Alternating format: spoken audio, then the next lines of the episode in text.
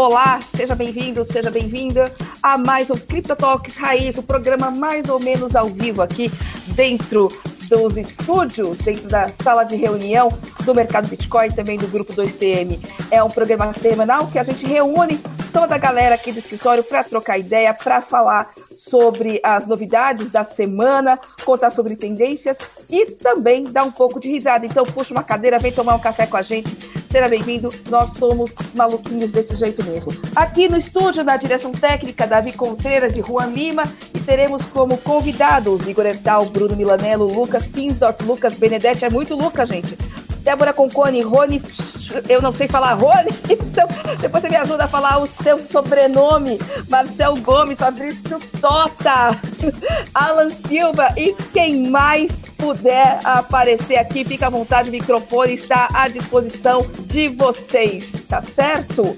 Então vamos lá ao giro de manchetes?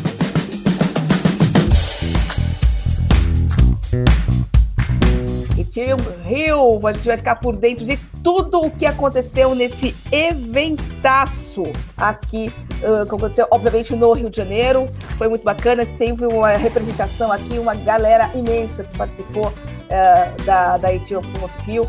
E também a gente vai falar do ApeCoin, esse lançamento maluco que a gente fez em menos de 12 horas e fomos aí uma das primeiras do mundo a listar esse token de governança do, do Board Ape, chiquérrimo, né, gente? Vamos começar então? Ethereum.rio, Fabrício Tota, ele que é, comandou aí o, a turminha muito doida dentro da Ethereum.rio, está é, acontecendo ainda, né? A gente está gravando esse, esse programa no dia 18 de março, tá? Ele, começa, ele vai até o dia 20, mas ele começou na sexta-feira passada. Foi uma programação super intensa, com muita novidade, uh, com muito bastidor também. Depois, o Bruno estava me confidenciando aqui, o Bruno Milanello, que assim, a abordagem aos profissionais do mercado Bitcoin, movimentação de mercado foi intensíssima, né? Ô, Tota, vou te chamar aqui para você comentar o, o que é esse Ethereum Rio, o que, o que está sendo, né? O que foi a Ethereum uh, Rio e o que trouxe de novidades que, que a gente pode esperar. Bom, bora lá. É, bom, bom, dia, boa tarde, boa noite todo mundo. É, enfim, né, voltamos aos eventos presenciais, o que é ótimo. É, no Rio também é ótimo, pois continua ali, estava fresquinho lá o tempo, inclusive. Né? E, cara, eventos cripto, que são um bicho estranho, selvagem, muito doido é, no meio dos eventos, né? Então, assim, foi um evento que deu super certo. Não é um evento que tem sempre alguma coisa assim, mas esses eventos que juntam a comunidade, eles acontecem no mundo inteiro, né? Então, é, acaba trazendo tanto a turma de, de fora do país, quanto o, o, o, o ecossistema local aqui, é, dedicado especificamente a uma tecnologia, nesse caso o Ethereum, né? Mas não só, né? Não se restringe a isso, acaba trazendo toda a turma cripto que aproveita o ensejo para se encontrar, trocar ideia, é, apresentar projetos e, sobretudo, conhecer gente. Né? O, a pegada é, é, super, putz, meu, você encontra de tudo lá, e especialmente na, no ecossistema Ethereum, né? Você vai ter DAO, você vai ter DeFi, você vai ter muita coisa de NFT, cara, você vai ter de tudo ali, até coisas que não são necessariamente do ecossistema Ethereum, né? Mas foi um, um evento grande, não tem, não tinha uma tradição, né? Não é que a famosa Ethereum Rio aconteceu novamente, né? Não é isso, mas se deu super certo, né? Tinha, sei lá, cara, umas, pelas minhas contas, não sei fazer essa conta, mas acho que tinha mais de mil pessoas, umas 1.500 pessoas que no evento, foi no Museu do Amanhã do, do, Rio de Janeiro, a gente, a gente participou lá, foram dois grandes objetivos ali, né, que a gente buscou atingir. O primeiro, a gente patrocinou um evento, não sei, o Golvinha está aí, ô Paty? Deixa eu ver, acredito que não, mas vamos tá. lá. É, você quer. Não, Golvinhas não está. É, eu sei que você está aqui a caminho, Tota. Você não quer subir, não? Você já está aqui no prédio? Estou aqui embaixo, ó. Então tá bom. Eu vou tocar aqui agora com, com o Bruno Milanello, enquanto você sobe, toma uma água e se estabelece aqui nos nossos estúdios. Pode ser? Pode. Então tá bom. Isso que é, para quem está nos ouvindo, essa riqueza, né, dos nossos bastidores. Então tá todo mundo em movimento aqui, a gente aproveita todo o tempo possível para trocar informação. Então o Tota tá chegando aqui no prédio Ele vai se juntar aqui a, a gente nos nossos estúdios. Enquanto isso, vamos puxar aqui o Bruno Milanello, que está aqui na minha frente, para ele contar um pouquinho também o que só você viu nesse Tiro Rio, Bruno Milanello.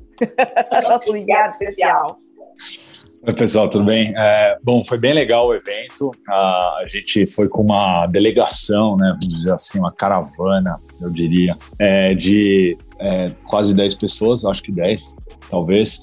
E assim, o evento ele estava dividido né, em um main, main stage, que tinha as principais palestras, e a gente também tinha é, os, os ah, como é que chama, os laboratórios, os labs ali rolando em paralelo, que eram coisas mais avançadas. Nos main events, ali nas palestras principais, a gente tinha muito mais uma geral das coisas, de como está se comportando o ecossistema e muitos casos de coisas que já tinham acontecido, que era bem legal. Então, assim, é, uma das palestras mais interessantes que eu vi foi a do MakerDAO, que eles mostraram toda a jornada deles, tá? Que eles iniciaram como é, uma empresa mais centralizada, vamos dizer assim, para realmente depois não ter nem CEO na empresa e ser um DAO de fato. Então foi bem legal essa jornada para entender. E aí vimos algumas palestras ali de, é, do ecossistema em si, muito mais focado também dentro do, do ambiente de ETH do Ethereum, né, do blockchain do Ethereum e tudo que se aplica dentro dele. Mas acho que o mais importante de um evento como esse é o corpo a corpo são as conversas de do coffee break, na hora do almoço, no, no jantar, no happy hour. Ali o papo realmente acaba sendo muito mais avançado e muito mais é, interessante nesse sentido. Falando um pouquinho de NFT, vou dividir também nos dois mundos. O que eu vi de NFT nas palestras eram coisas muito mais gerais, é, é, falando da importância, etc e tal. E no corpo a corpo ali, quando a gente começava a conversar, é, vou separar em dois grandes mundos também. Um pessoal que falava muito de infraestrutura de NFT, né? então assim, olha, ah, temos mintagem, temos marketplace, temos isso, temos aquilo, e alguns projetos, é, menos projetos do que eu imaginava, tá? A gente tinha muito mais da parte técnica do que da parte de projetos. E a gente vai ficando, vai ficando cada vez mais claro aqui que NFT acaba sendo quase que uma coisa obrigatória. Quando a gente resgatar e fizer um paralelo com a época de internet, é, a, toda empresa tinha que ter um site. Parece que toda empresa tem que ter uma NFT também. Né? Então é isso mais ou menos que a gente acaba vendo ali. tal. E vimos alguns projetos mais legais, já mais consolidados. Tal. Um que a gente se aproximou bem, que foi bem legal ali também, foi o Crypto Rastas, que é, é um grupo internacional, eu diria que tem, mas tem muito brasileiro envolvido nisso. É, é, então vocês podem procurar, tem no OpenSea, eles, eles vendem mais via OpenSea, mas é bem legal ali também o projeto. Então a gente conversou, né, muita gente mostrando nesses é, o que está acontecendo aí e realmente é, é, uma coisa bastante descentralizada, né? Os projetos estão acontecendo em tudo quanto é lugar e, e, isso aí é uma coisa bem legal de se ver, né? O interesse pelo Brasil é bem grande né? É, tem é, pela por conta da, da, nossa exposição, o tamanho do nosso país, etc. E tal. Então eles vêm com, com muito bons olhos ali. E em particular o mercado Bitcoin, né? A gente estava lá é, com bastante gente e tal. Então, assim, é, é, impressionante o tamanho do nosso nome e da nossa relevância. Realmente não é, é pequeno, a gente é super conhecido. Né? Então, assim, isso é uma coisa bem legal da gente perceber por lá. Muito bom. Olha só, a Tota chegando aqui nos nossos estúdios. Agora sim, Tota, conta pra gente. Ah, acho que esse da, da relevância, é esse fala da, da relevância, quando a gente conhece das missões que a gente foi cumprir lá. É curioso o Bruno citar tanto projeto para citar, ele citar justamente o Criptorastas, né? Sobe o reggae aí, né? E, e os caras, e foi, os caras deram o, o, era o souvenir mais criativo. Eu não entendi muito bem, mas era uma cartelinha com uns papeizinhos dentro. Eu não sei exatamente do que se trata, mas enfim, pessoal. Foi às 4h20. Era 4h20. Era 4h20. Era 4h20 não sei nem explicar muito. Eu também não. É, mas o que, eu, o que, eu, ia falar é o seguinte, as missões que a gente foi cumprir lá, né? A gente patrocinou dois eventos, né? Esse evento principal que o, que o Bruno citou e o, e o Launchpad, que era um momento de pitch reverso ali da, das, das, das nas startups, não eram as startups convencendo os investidores, eram os investidores, no caso a gente, como dois TM Ventures ali no papel do Bolinhas, falando, ei, nós investimos em algumas super oportunidades. O Govinha está aí, ele vai poder falar um pouco melhor como foi a experiência, mas a gente precisava passar essa mensagem e a gente precisa também ocupar esse espaço é, é, que a gente não é apenas uma exchange, né? Que a gente olha outros projetos, que a gente tem marketplace de NFT, que a gente vai ter soluções de DeFi também, muito em breve, aqui para cliente, enfim, a gente ficar para e passo com o que está acontecendo no mundo e com a nossa relevância local e Latinoamérica. Né? Cara, foi um, um, um baita evento, a gente está num grupo super grande, acho que do tamanho que tem, que tem que ser mesmo, a gente não pode ser tímido nesses eventos, ainda mais no nosso território. Fora a máfia 021, né, já os locais lá de Rio de Janeiro que engrossaram o nosso caldo aí, e deu para também muitos marinheiros de primeira viagem em, em eventos cripto, é, acho que é legal sentir o clima, clima quente, diga passagem, um calor do cão naquela cidade. Mas, mas é legal, porque daí pra, dá pra ir Tô com calor tá? até agora, tô com calor até agora.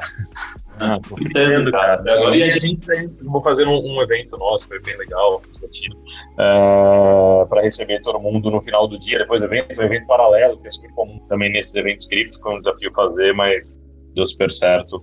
E, aliás, um, um grande salve para do Martin, principalmente Thaís, e Mari, que fizeram o evento funcionar lá, o evento super elogiado, diga-se de passagem. Não, muito bom. É, eu queria falar, acho que rapidinho aí do, do Launchpad, né, que o Tota comentou. É, foi um evento que aconteceu pré o main event durante o final de semana, então foi sábado e domingo. Era um evento que tinham 30 projetos selecionados e curados, né, é, em muita coisa de DAO, muita DAO de impacto, assim, bem, bem bacana, um projeto de como o pessoal está buscando resolver problemas reais, né, usando novos modelos. Então isso foi, foi bem interessante e, e, foi um evento no qual a gente teve a oportunidade, acho que, de contar um pouco aí sobre a 2TM, a 2TM Ventures, o que a gente tem feito. E acho que o principal é, acho que primeiro, é, o pessoal talvez não saiba é, diferencial que é 2TM de mercado Bitcoin, e aí é bom para a gente explicar e falar que a gente está. A gente tem um. mercado Bitcoin é um negócio muito grande, mas fora isso, a gente tem muitas outras coisas. É, e o feedback que eu recebi ao final aí da apresentação foi basicamente todo mundo falou assim: porra, não sabia que vocês faziam tanta coisa. Muito legal a visão que vocês estão trazendo, né? Muito, muito bacana. E não só dos investimentos em si que a gente tem feito, mas principalmente como, como grupo. Então, acho que nesse sentido, missão cumprida, falamos, né, passamos nossa mensagem e ao final a gente tinha uma fila, né, de pessoas assim querendo falar com a gente, desenvolver parcerias, desenvolver projeto junto, receber investimento. Então, acho que do ponto de vista institucional foi, foi super relevante, até porque é um evento na nossa casa, né? Então a gente tem que estar tá lá presente e, com muita força. Então foi, foi super legal. E bacana, é, eu não sei se o pessoal já falou, mas é o ano das DAOs, né? Porque lá a quantidade de projetos em DAOs que a gente tinha, né, realmente eu, eu saí impressionado assim, com a quantidade.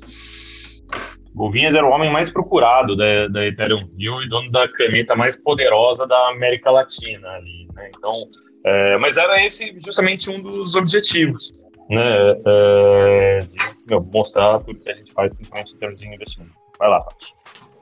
O Bruno, no, no começo aqui da, da, nossa conversa, falou que nós tivemos a contato aí com projetos que nós já temos dentro da casa e também ficamos de olho aí nas possibilidades, né, uh, de novos projetos. Quem ficou de olho aí nessas possibilidades foi a Débora Concone, é isso, minha querida? É isso mesmo, Tati. Bom dia, pessoal. É, foi muito legal, além das palestras, né, que vocês já citaram, encontrar parceiros é, que já estão listados hoje na plataforma, né? Então, praticamente tinham seis lá e quatro nós já temos aqui dentro de casa. E eu pude bater um papo um pouquinho com eles, né? Um deles foi a NS, né? A Ethereum Name Service, que é a, aquela que você pode, na verdade, ter assim o seu domínio, né? Para em vez de ter aquele nome, aquele volume complexo ali da carteira. Eu conversei com o Alex, que é o designer-chefe do projeto, e lá eu pude conversar conversar um pouquinho para entender mais sobre o projeto, quais são as melhorias que eles estão desenvolvendo para esse ano, o quanto que eles já cresceram, né? E eles estão focando aí agora também em deixar o domínio vinculado ali ao NFT para que a pessoa consiga utilizar sem perder, perder ali a, a a verificação do NFT. E aí, nesses bate-papos, conversando ali um pouquinho com a Lavipir, com a Moss, com a Cartesi também, que foram as quatro, os quatro, quatro parceiros que estavam presentes, é, eu fiz o convite para eles, né, também para, assim como teve a Rádio Caca numa live, né, conversar um pouquinho com os parceiros, entender mais o projeto, eles se demonstraram super abertos para vir para cá, bater um bate-papo, eles têm um pezinho aqui no Brasil também, exceto a Live Peer, e foi muito bacana conversar com esses parceiros e entender ali um pouco do projeto e todas as melhorias deles para esse ano. Então, essa interação também foi muito positiva. Também expliquei um pouquinho do projeto dos devs aqui da Blockchain Academy também para eles, então teve uma bastante recepção. E, então foi muito bacana por conta disso também, principalmente ali com a Moz, né? É, quanto que eles estão ali focados também em NFTs, agora eles estão com com a parte né, de você ter um terreno ali que representa o NFT ali da Amazônia, onde você pode é, visualizar, acompanhar toda ali a área, né, e depois você pode vender esse terreno. Então foi muito bacana essa experiência em ver como nossos parceiros estão aí buscando se atualizar com melhorias e estão abertos a também a ter esse papo aqui conosco e para os detentores do token, os clientes também. Acho que vai super agregar aí para os nossos clientes também. Nossa, Débora, que bacana, hein? Eu espero que essas coisas virem esses contatos ao vivo, né, são tão importantes, né? Ah, aí surgem aí eh, insights, surgem aí ideias para novos projetos. Isso, isso é muito bacana, cara. Parabéns pela tua, a tua participação lá e bons negócios para gente, né? Me fala agora, eu, eu, não sabia, Rony Suter, é isso é, que é o seu sobrenome? Eu o seu sobrenome, Rony? Você que é da equipe uh, de research aqui do, do mercado Bitcoin. Bom dia, você está aí, meu querido? Bom dia, bom dia, estou aqui sim, tá ouvindo bem? Tranquilo? Tudo certo. Me fala como é que é pronunciar seu sobrenome. Perdão, deu uma super. Schuster. Schuster. Ah, Schuster, Schuster. Essa é a dúvida Schuster, que todo mundo tem, a primeira coisa. Pois é, eu fiz o anúncio aqui, muito feio. Rony, Rony, meu amigo Rony. Me fala uma coisa, Rony, você também eh, assistiu bastante palestra lá, né? O que, que te chamou mais atenção da programação do, do Ethereum Hill? Então, é como você falou bem, né? A gente cuida aqui da parte de research, né, da MIBem, então a gente está muito focado nos protocolos em si, né, na parte mais técnica, assim, entender muito bem como funciona a blockchain.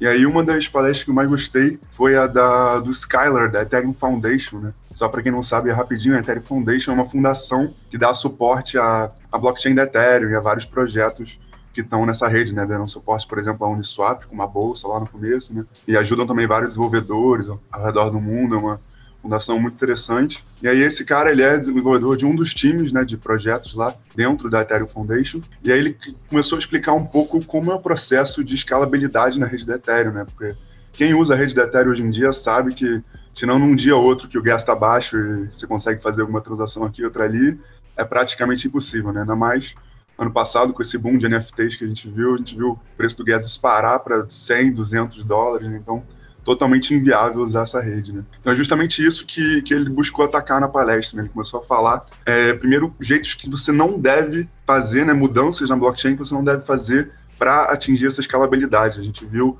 lá no, no, passado, 2017, algumas tentativas de aumentar tamanho de bloco, né? Reduzir tempo médio de bloco, tudo parâmetros da blockchain que você tenta alterar para conseguir ter mais transação ou ter pelo menos mais transação por, por algum período de tempo, né, uma frequência maior de transações. Só que a gente viu que isso dá problemas de segurança, dá problema de descentralização. Então esse não é a estratégia que ele que a Ethereum vai adotar, né? Aí ele falou um pouco também da, da Solana, né, que é uma outra rede, uma outra blockchain de Layer 1, é, que tem uma proposta mais tecnológica, mais otimizada, mas muito centralizada também, né? Porque os nós da rede dependem muito de hardware muito específico, né? Que tem um preço muito alto, muito potente. Então fica muito difícil para as pessoas rodarem nós em casa ou em, ou em, em empresas pequenas, né? Então ele também criticou essa, essa ideia da Solana. E aí, finalmente, ele foi falar um pouco do que, que a rede da Ethereum está fazendo, né? tanto na própria camada principal, né, a Layer 1, tanto quanto nas, nas soluções de roll-up, né? ou seja, ou, ou segundas camadas, ou sidechains,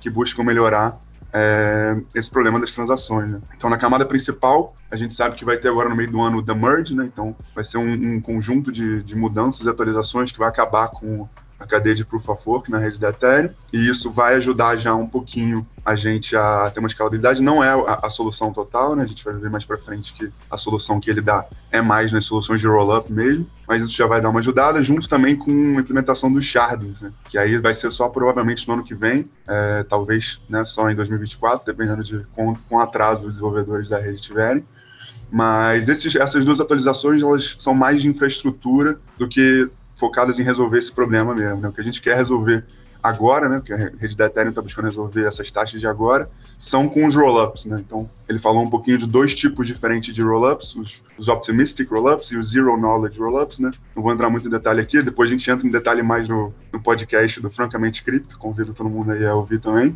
E, mas é isso, ele basicamente estava tava querendo explicar para a audiência como ia funcionar essa, essa ideia de escalabilidade da rede da Ethereum. Muito bom, Rony. Schuster.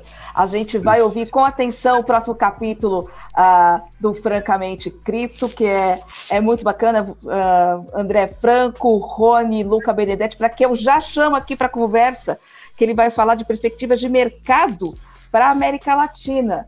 Isso também é bacana a gente aprender um pouquinho qual é a visão né, dos desenvolvedores de Tier aqui para o nosso mercado. Luca Benedetti, você está aí, meu querido? Tô, tô sim. Bom dia, como é que você está? Tudo bem? Tô tranquilo, graças a Deus. tô então, bem de então, boa. Tá bom. Me recuperando um pouco do calor do Rio de Janeiro, mas tranquilo aqui.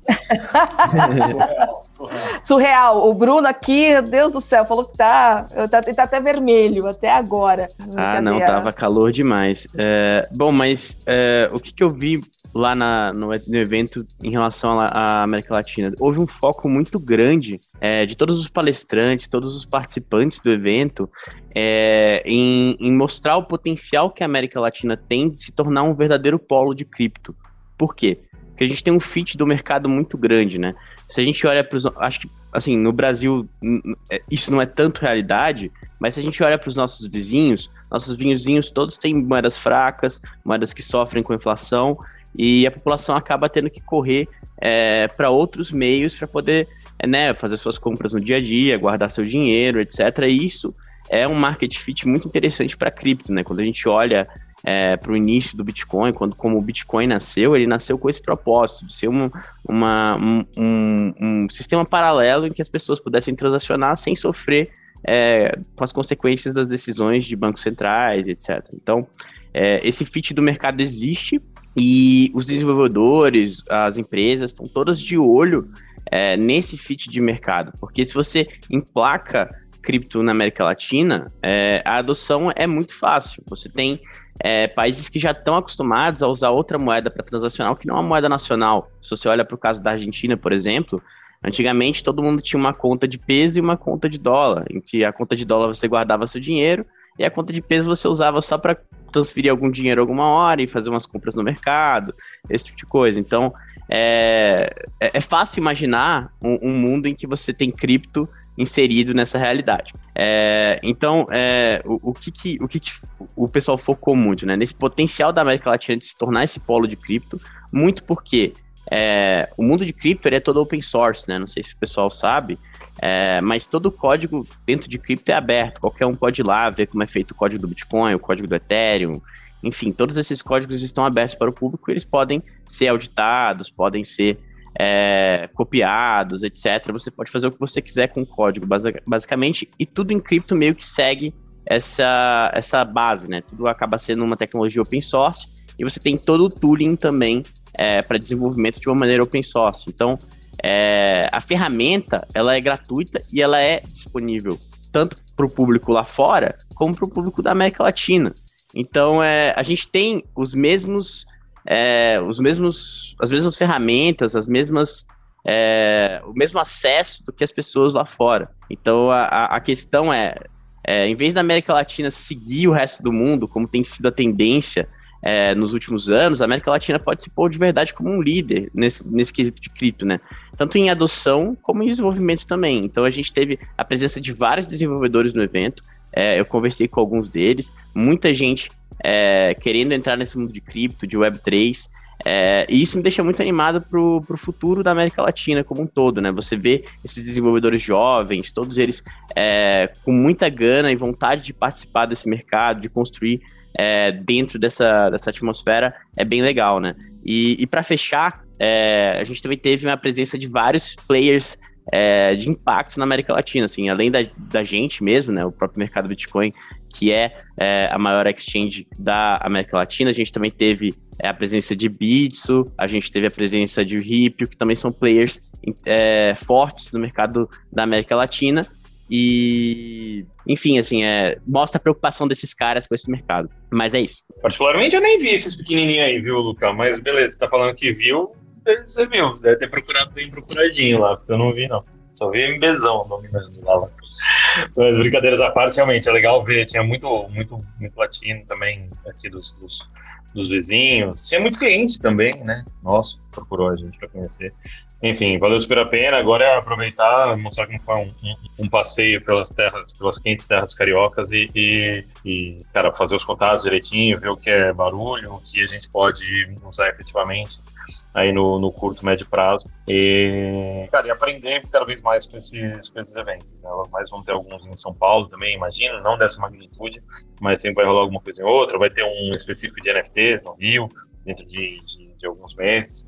É, beleza. Parabéns a todo, todo o time que estava lá, todo mundo que, que, trabalhou nos bastidores também para tudo funcionar. Valeu super a pena. Bem legal, muito importante a gente marcar nossa presença lá.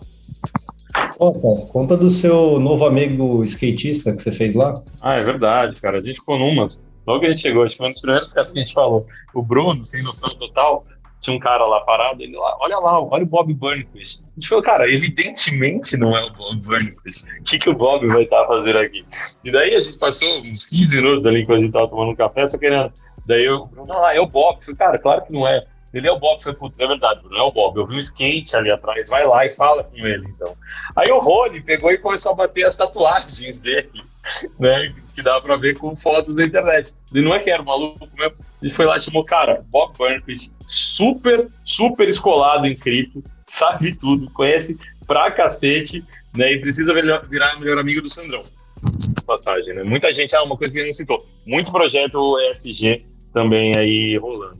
Não, não, é exatamente. ia falar que é, ele já é amigo do, do Sandro, né? Então já naturalmente é um fit, né? Já, já com o Sandro. Não, e bem legal, ele conhece bastante NFT, ele está fazendo muita coisa, é, engajado com os projetos sociais no Rio. Então, assim, já pegamos o contato dele e tal. Então, acho que é uma possibilidade bem bacana aí de fazer. Então, não duvidem quando a gente encontrar uma celebridade, era ele, era o Bob. Celebridades venham ao mercado Bitcoin, mostrem os seus projetos, vamos dar corpo aí, vamos descobrir na realidade seus sonhos e anseios mais malucos no mundo cripto. A gente vai fazer uma, uma constelação aí de estrelas no nosso metaverso. Bob Sandroquist, meu Deus do céu. E tinha bastante gente, olha, Eduardo Suplicy e Narcisa Tamorideg estavam no evento também, super estrelado, né? Gostamos assim, é bem bacana. Ô, gente, vamos, vamos trocar também, porque teve o assunto da semana, também o outro assunto da semana foi o ApeCoin, né? Esse aqui que uh, foi lançado ontem, né? Uh, com pouquíssimas exchanges no mundo a, a, listarem esse token de governança do, da Yuga Labs, também, que é ligado ali aos aos CryptoPunk. Eles compraram, né? As licenças do CryptoPunk, são desenvolvedores do Board Ape Yacht Club. É isso, né? Mas o importante é que, assim, pouquíssimas exchanges no mundo listaram em primeira mão e a única na América Latina foi mercado Bitcoin. Dá licença? Ou vou chamar aqui os nossos heróis que colocaram essa operação de pé em menos de 12 horas. Para eles, quem tem limite é município. Lucas Pinsdorf, Alan da Silva. Tudo bom com vocês, meninos? Cri, cri. Opa, certo. tudo bom? Tudo jóia, tudo jóia. E aí, fala, tudo bom? Então tá bom. Meninos, conte pra gente por que que é esse esse hype todo em cima do, do ApeCoin. Eu estava vendo aqui, ela tem uma valorização absurda, né? Na, nas últimas 24 horas. É, o pessoal tá atrás do tipo, quem se arrependeu de não ter comprado um Bored Ape tá tentando, achando que essa é a próxima oportunidade imperdível? É, isso daí tem, tem gente já fazendo a conta que dói, né? Que só de, de airdrop que você ganharia. Porque basicamente como funcionou, né? Você precisava ter um macaquinho, você entrava num site ali e você conseguia receber ali o, essa moeda do, do ApeCoin. Era justamente um jeito que a Yuga Labs, a criadora desse NFT, achou para, primeiro, estimular ali o, a posse, né, a propriedade do NFT e também ali o falar, meu, faz sentido você ter um NFT aqui, toma a propriedade, você como dono de um Board Ape, você é o cara que eu quero na minha DAO, que vai tomar essas decisões de uma maneira descentralizada no longo prazo, né? Por quê? Porque, pô, você já mostrou que você tem um ótimo gosto já que você tem o Board Ape que a gente criou aqui. E, e foi uma loucura, assim, Paty, porque eles fizeram um negócio sem avisar, né? Basicamente, você já tinha visto o roadmap, você já tinha visto conversinha de corredor ali, de que, ah, Yuga Labs, né, tá fazendo alguma moeda, tá fazendo alguma coisa para unir ali as diferentes coleções de todos de todo o ecossistema deles. Porque hoje, quando você fala da Yuga, você está falando de uma pessoa que tem o Board Ape, o CryptoPunk, o Mibits e vai ter mais um monte aí no meio do caminho. E como que você une elas, né? Como que você bota tudo debaixo do mesmo bolo e tenta alinhar o incentivo entre elas? Tinha algumas teses que falavam, meu, o incentivo já está alinhado, é quando a Yuga, a pessoa que mais se envolve nesse ecossistema, compra o CryptoPunk da Larva Labs, estava fazendo pouquíssima coisa para estimular o ecossistema do CryptoPunk especificamente, isso já é bom de uma maneira geral, né? Que o mercado inteiro vai começar a ver mais iniciativas ali de NFT rolando. Só que aqui, eles, além desse argumento, eles deram um passo além, né? Eles falaram, meu, também eu vou ligar todo mundo aqui por meio desse token para a gente botar tudo de fato debaixo do mesmo balaio. Então, até no começo, gerou muita gente achava que era scam, Pat, porque, meu, do nada ali, eu até, a curiosidade do, do CryptoTalks aqui é que eu, eu tinha tirado a noite de quarta-feira para me organizar. Daí o destino falou, cara, você não vai se organizar. Eu tava super desfocado já, abri uma nova aba ali, falei, foda-se, não vou me organizar hoje, não vou ali pensar em tudo que tem que fazer, vou dar uma fuçada no Twitter. E aí, do nada, a gente começa a achar esses tweets ali, o Tota compartilha no grupo, uns amigos meus mandam para mim e falam, cara, o que, que é essa Ipcoin que todo mundo começou a falar? Eu vi o logo, vi o nome e falei, ah, beleza, mais um golpe, né? Vamos ver quem cai. E depois a gente começou a ver, entrou no site, começou a ver relação com a Animoca, que é quem criou o Sandbox, um dos maiores metaversos hoje competidores com o humano, Decentraland. A gente começou a ver cofundador do Reddit, que está se envolvendo. A gente viu o pessoa que é sócio de uma Ventures que investiu, assim, basicamente todas as empresas tech que a gente conhece hoje já teve exit, Airbnb, Uber, por aí vai. E daí meu, a gente do nada vê o Yuga Labs ali também. A gente fala, meu, será que é verdade? Vamos começar a entrar em todos os perfis e ver se tem alguma menção a esse lançamento que surgiu Que horas nada. era isso, Lucas? Isso era umas 6h40 da quarta-feira, mais ou menos, à noite. Aí a gente começou a entrar nos perfis e viu lá um retweet da Yuga Labs, do perfil original da, da Apecoin, né, que fez o tweet, falando, meu, essa daqui é a moeda do futuro, é a moeda que vai unificar tudo, é a moeda que a gente vai usar em todas as nossas iniciativas do ecossistema. Aí a gente se olha assim e fala, pô, beleza, então a gente precisa ter, assim. Mas quando que vai lançar? Vai lançar amanhã. Pô, legal, vamos ligar pro Alan agora.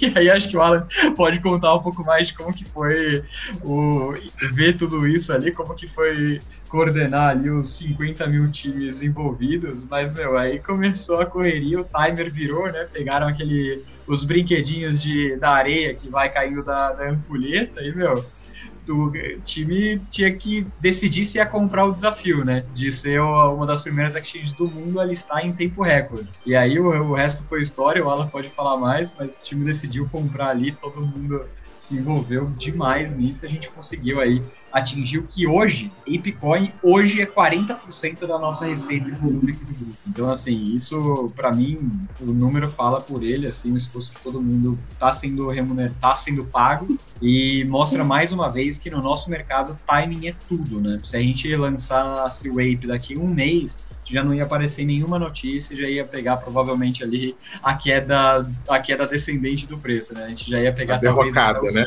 O, é, o ciclo reverso. Já todo mundo curtiu, o hype já foi, o como já foi, já subiu 5 mil por cento, a gente já começa a pegar a correção natural de um ativo que subiu tanto assim. O Alan, conta pra gente, por que que não vai ser um, um hype, só um hype também? Porque ela veio para ficar, né? Porque a partir de agora é o que vai, vai gerir, ainda mais que vai ter uma DAO, né? Uh, atrás das decisões da, da, da Bitcoin. Uh, então, quero ouvir um pouquinho de você, o que, que vai ser daqui para frente, né? Desse, enfim, dessa, dessa, dessa moeda, desse token, e também contar um pouquinho dos bastidores, né? Depois que o Lucas falou, vamos fazer, o que, que aconteceu? Vocês dormiram? É, foi passear, foi ao cinema? No cinema, matei a família e fui ao cinema, né? Mas. ah, foi por volta das 9 horas que o Lucas me procurou. Né? Já tinha passado tempinho, ele confirmou e falou: Cara, e aí? Acho que rola? É, Lucas, sei, cara, a gente tem que ver como rápido a gente consegue, né? Porque pô, o nosso ciclo normal de lançamento é 10 dias, né? Que a gente prepara para fazer o ciclo, né? Pô, mas seria legal se fosse amanhã. Eu falei, pô, amanhã a gente precisa ver, né, cara? Eu acho que três dias é uma data mais confortável. Deixa eu, deixa eu começar a ver. Tem alguma informação? Ele falou, cara, a gente tem muitos boatos, tem muita informação, mas nada concreto. Então vamos caçar. Aí a gente chegou, acho que até quase meia-noite, acho que achamos o contrato. É esse o contrato? Não sei, olha aí. Vai para um lado, achamos, é, é o contrato, é esse 20, bora. Aí, bora. Qual o preço? E esse aí, e, e, esse, o, Alan tá sendo modesto aí, Paty, que a gente não tinha nenhuma informação digna de confiar mesmo, assim, de que o contrato do token era aquele XPTO, e sem isso é impossível configurar o, o token aqui. E ele foi lá e descobriu um post escondidinho da FTX, conseguiu ver ali na nota de rodapé o link para o contrato do Tolkien, e aí a gente conseguiu ter maior segurança ali de que a gente tá, o time estava trabalhando no contrato certo, né? A gente não ia instalar o Ape errado, que nem muita gente que comprou o Apecoin errado e perdeu uma puta grana porque confundiu os projetos. Aí quando a gente foi se sentir mais confortável, começamos a falar com os times, né? Eu falei, cara, melhor falar agora, porque se deixar para amanhã vai ser complicado. Aí a gente começou a iniciar, deve ter tido aquela galera ponta de bobeira, bateu o Slack aqui, 10 horas da noite, 10 e meia, vamos lá. E a gente começou a. E aí, galera, vamos tentar, né? Tem a chance de a gente ser world first, né? A gente ainda não sabia que tinha um, um esforço né, coordenado com outras exchanges grandes para fazer o lançamento, né? Então, cara, vamos tentar ser a primeira do mundo, né? E corremos atrás do processo. Aí a galera, porra, super se empolgou, né? E, e começamos a trabalhar, né? Começamos a trabalhar de manhã cedo, já, oito e pouco da manhã, já tinha é, code review lá, já tinha commit pra galera, cara, dá uma revisada nesse daí pra mim, que acho que tá caminhando, né? E acho que nove e meia a gente já estava comprando o primeiro token, né, Lucas? Tentando comprar token. E para dizer que assim, foi tão bagunçado o lançamento no mundo que nos lugares que a gente comprava dizia uma taxa e cobrava outra taxa. Então, assim, eles também meio que lançaram nas correndo sem informação. Quer dizer, eles tinham informação, né? Só lançaram correndo. E a gente conseguiu, testou, opa, maravilha, bora lá, tá tudo redondo, então vamos lançar tava naquela, né, poxa, a empresa inteira envolvida, o pessoal de comunicação, cara, a gente precisa fazer uma live, que horas isso sai? A gente, calma, gente, só mais um minuto, só mais um minuto, daqui a pouco, não, tá liberado, então vai a live. Mas não tem mercado ainda, vamos esperar mais um pouquinho para lançar as ordens. É. Mas no final foi sucesso total. E como o Lucas falou ali, cara, é, eu acho que é o segundo volume nas últimas 24 horas né, que a gente está tendo ali de só perdeu para o Bitcoin. Em termos de receita, está liderando, tá? Pelo menos ali no, no nosso Sim. tabu ali, está dizendo, cara, superou até a receita do, de Bitcoin em um dia. Então, chegamos no momento exato da onda, né, para fazer isso daí. Foi, foi bem bacana isso daí. Espero termos ainda muitas World First, né, para a gente dizer, lançamos primeiro é, no mundo. E, e cara, eu, eu, gosto disso que o Igor falou. Imagina os gringos vendo o MBS questionando como eles conseguiram listar tão rápido. Para mim, isso, cara, assim, é a definição de tudo isso, porque a gente tem essa mania, né, às vezes de, ah, nossa, olha esse exchange, uau, ele é constituído em Nova York, olha esse daqui, tá na Europa, nossa, eles estão em outro patamar, os caras são foda. E a gente vai lá e a gente fez o que os caras fizeram com um mês de antecedência, a gente fez em, em 12 horas, então mérito total do time aí. E temos gente tão foda aqui que é nível internacional já, com certeza. Isso aí, bem legal. Muito bom. Só para a gente uh, encerrar, eu fiz a pergunta a respeito do. do não, é, é, hype, mas não é só o hype, né? A gente vai ter uma utilização mesmo, né, para essa para esse token de fato, né? O Tota quer falar a respeito. Vai lá, Tota. É, não é só o hype, não. Tem, tem vai ter utilidade, de fato. Óbvio que eles vão, que eles vão, vão fazer logo na, na primeira, mas assim, são os caras. O, o, teve uma profecia né, do Bruno que se cumpriu recentemente, que foi o MA cripto, né? Que teria MA de protocolos, na verdade foi o MA de NFTs, que a Yuga comprou os direitos ali dos CryptoPunks dos Mibits. Uh, mas eu gostei e eu gravei aqui a frase do Alan. E tomara que tenha outras assim. Então, quando a gente achar outra que vale a pena pelo, pelo hype e, e pelo resultado, eu entendo como uma ficha livre. Hein, Lucas? Conta mais uma fichinha aí, porque eu ouvi em alto e bom som o Alan falando. Acho que uma coisa legal também foi muita gente de fora, de fora assim, fora do nosso ambiente aqui, mas ainda da indústria, do ecossistema, parabenizando a gente é, pela velocidade. Muita gente do time de, de atendimento, de social media, marketing, já deve ter ouvido, todo mundo que faz live também, é, é, interage de alguma forma, morning call, live, etc. É, já ouviu mais de uma vez e fica aquela pontinha de chateação. Não, né? Você não sei o que lá. Ô, vocês estão meio devagar. Quando vocês vão lançar isso lá? Ô, que saco. Por que vocês não lançam os negócios projetos? Né? Depois já foi, o preço já subiu. Que absurdo. Blá, blá. Cara, lançamos, meu. Então muita gente veio, pô, parabéns pela velocidade. Caraca, que agilidade. Para não dizer que foi 100%, teve um cara que falou, pô, mas meio de meio tava não sei que preço. Vocês lançaram só sei lá que hora. Eu juro por Deus que teve um cara que reclamou, né? Então, eu, enfim, né?